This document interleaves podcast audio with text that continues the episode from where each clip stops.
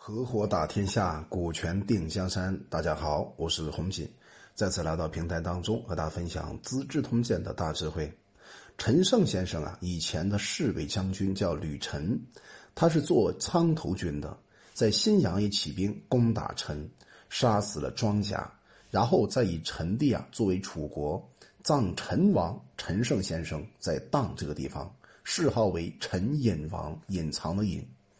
最早的时候呢，陈胜先生命令智人宋刘率兵平定了河北南阳，进入到武关。宋刘呢巡行到南阳之后啊，听说武王已经死掉了，啊，陈王已经死掉了，南阳啊再度归属到秦国。宋刘呢率军投降，秦二世车裂宋刘以示众啊。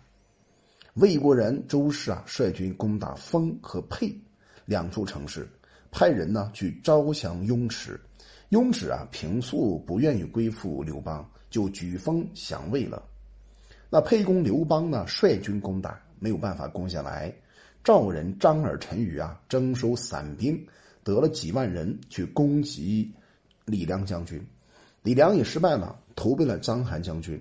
那有一个宾客呢，去游说张耳、陈馀说啊，两位啊，季军赵地，想依附于赵国，可是难以独立啊。可立赵国的后裔，而以义作为辅佐，就可以成功。于是啊，找到了赵歇。春天的时候呢，张耳、陈馀啊，就立赵歇为赵王，居住在信都。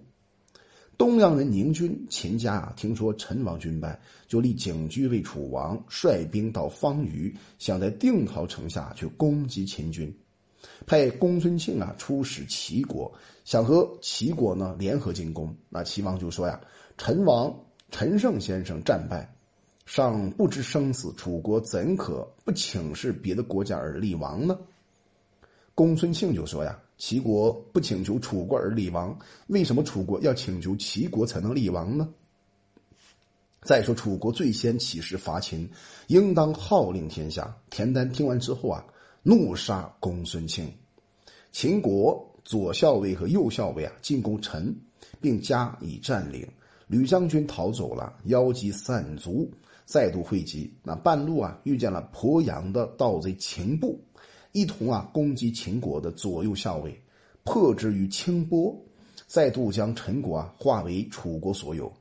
秦布这个人呢，他是六安人，姓英，也叫英布。因为啊受他人连累呢，犯法受了情刑，以刑徒之罪啊送往骊山服劳役。那骊山的这个囚徒啊，有数十万人。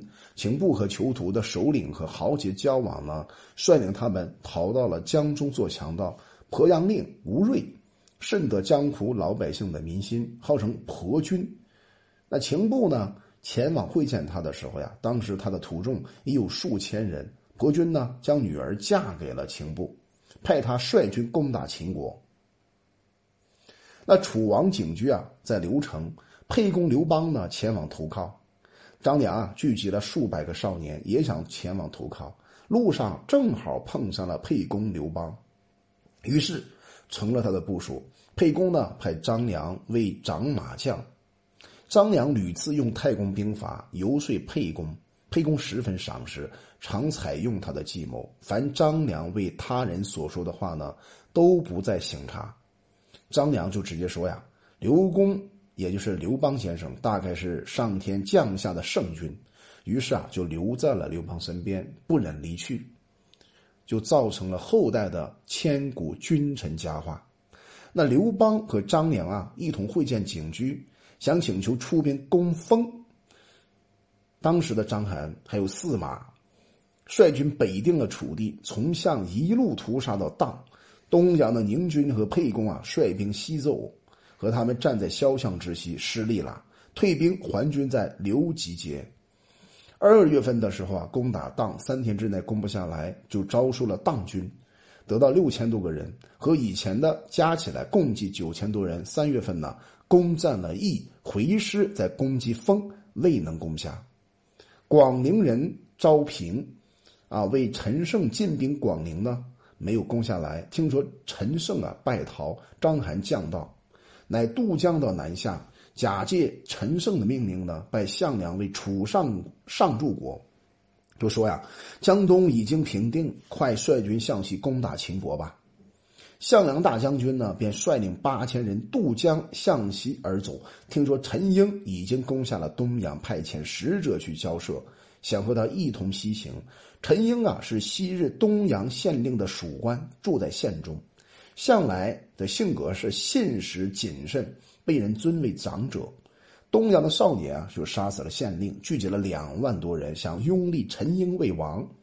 但是陈英的妈妈呢，是非常有智慧的。所以啊，他就对陈英说：“从我做你家的媳妇以来，不听不曾听说过你有尊贵的祖先。现在突然获得美名啊，不太吉利，不如先归附他人。事情成功呢，还可封侯；失败了，容易逃亡，不会成为世人指名叫骂的对象呀。”陈英一听妈妈的分析啊，非常有道理。于是啊，陈英不敢自立为王，对军官们说啊。项家代代为将，有名于楚。现在想起一行大事，非项家人为将不可。我们呢，还是依附这个望族吧，必可以消灭秦国。于是啊，所有的部署都顺从了陈英的想法，率军归顺了项梁。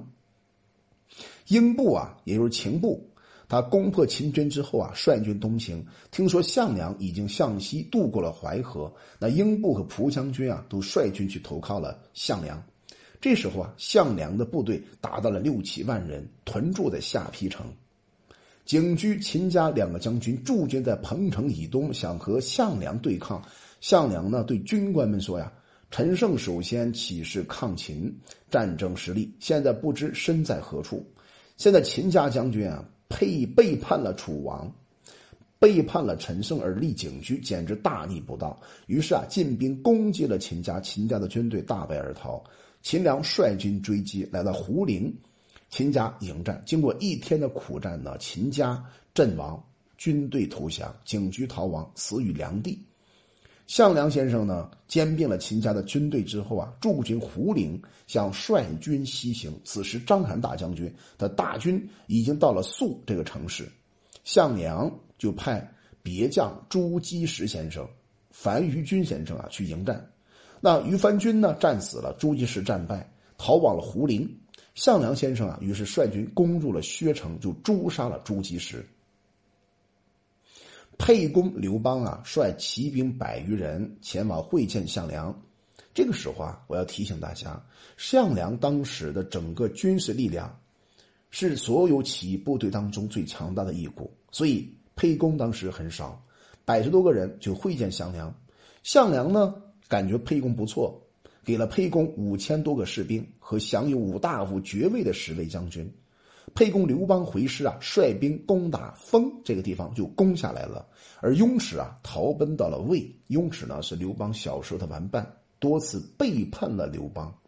那项梁派项羽啊，攻打襄城，襄城坚守不下。等到攻下以后呢，把守城的人都加以坑杀，然后回师报告。项梁先生听说陈王确实已死了，那就召集众别将啊，在薛这个城市啊开会商议所有的军情。沛公刘邦呢也前往参加。居巢人有一个人叫范增的，这个人呢很了不起，当时已经七十几岁了，经常呢住在家里边，但是非常善于奇谋诡计，懂得兵法。于是啊，他就游说项梁说：“陈胜失败啊，是理所当然的。”秦国灭掉六国，楚国最无辜。从楚怀王入秦国无法回国，楚国人乃至今仍非常可怜楚怀王。所以楚国的南宫说：“楚国虽然仅有三户人家，但是将来消灭秦国的一定是楚国。”现在陈胜首先起事，不先立楚国之后，竟先自立为王。这个局势啊，自然无法长久。现在你从江东起事，蜂拥而起的将领都争先依附了先王，是因为先王世代皆为楚将，能够再立楚国的后代为王的缘故呀。这番话分析的非常有道，非常到位。七十几岁啊，可见他的政治谋略、政治思考非常深入，帮助项梁在一开始的时候势如破竹。开破了整个军事局面，那于是项梁就认为，当时范增分析的非常正确，就在民间找了一个人，叫楚怀王的孙子，叫熊心的，那熊心呢，正在帮别人牧羊。你看，一个曾经的贵族的后裔，流落到为别人牧羊这样一个境界。所以人生啊，总是充满了无数的不可想象的空间。正如《金刚经》所说的那个话：“一切有为法，如梦幻泡影，如露亦如电，应作如是观。”呐。好了，我们今天就分享到这里。我叫洪锦，我们专注股权合伙制。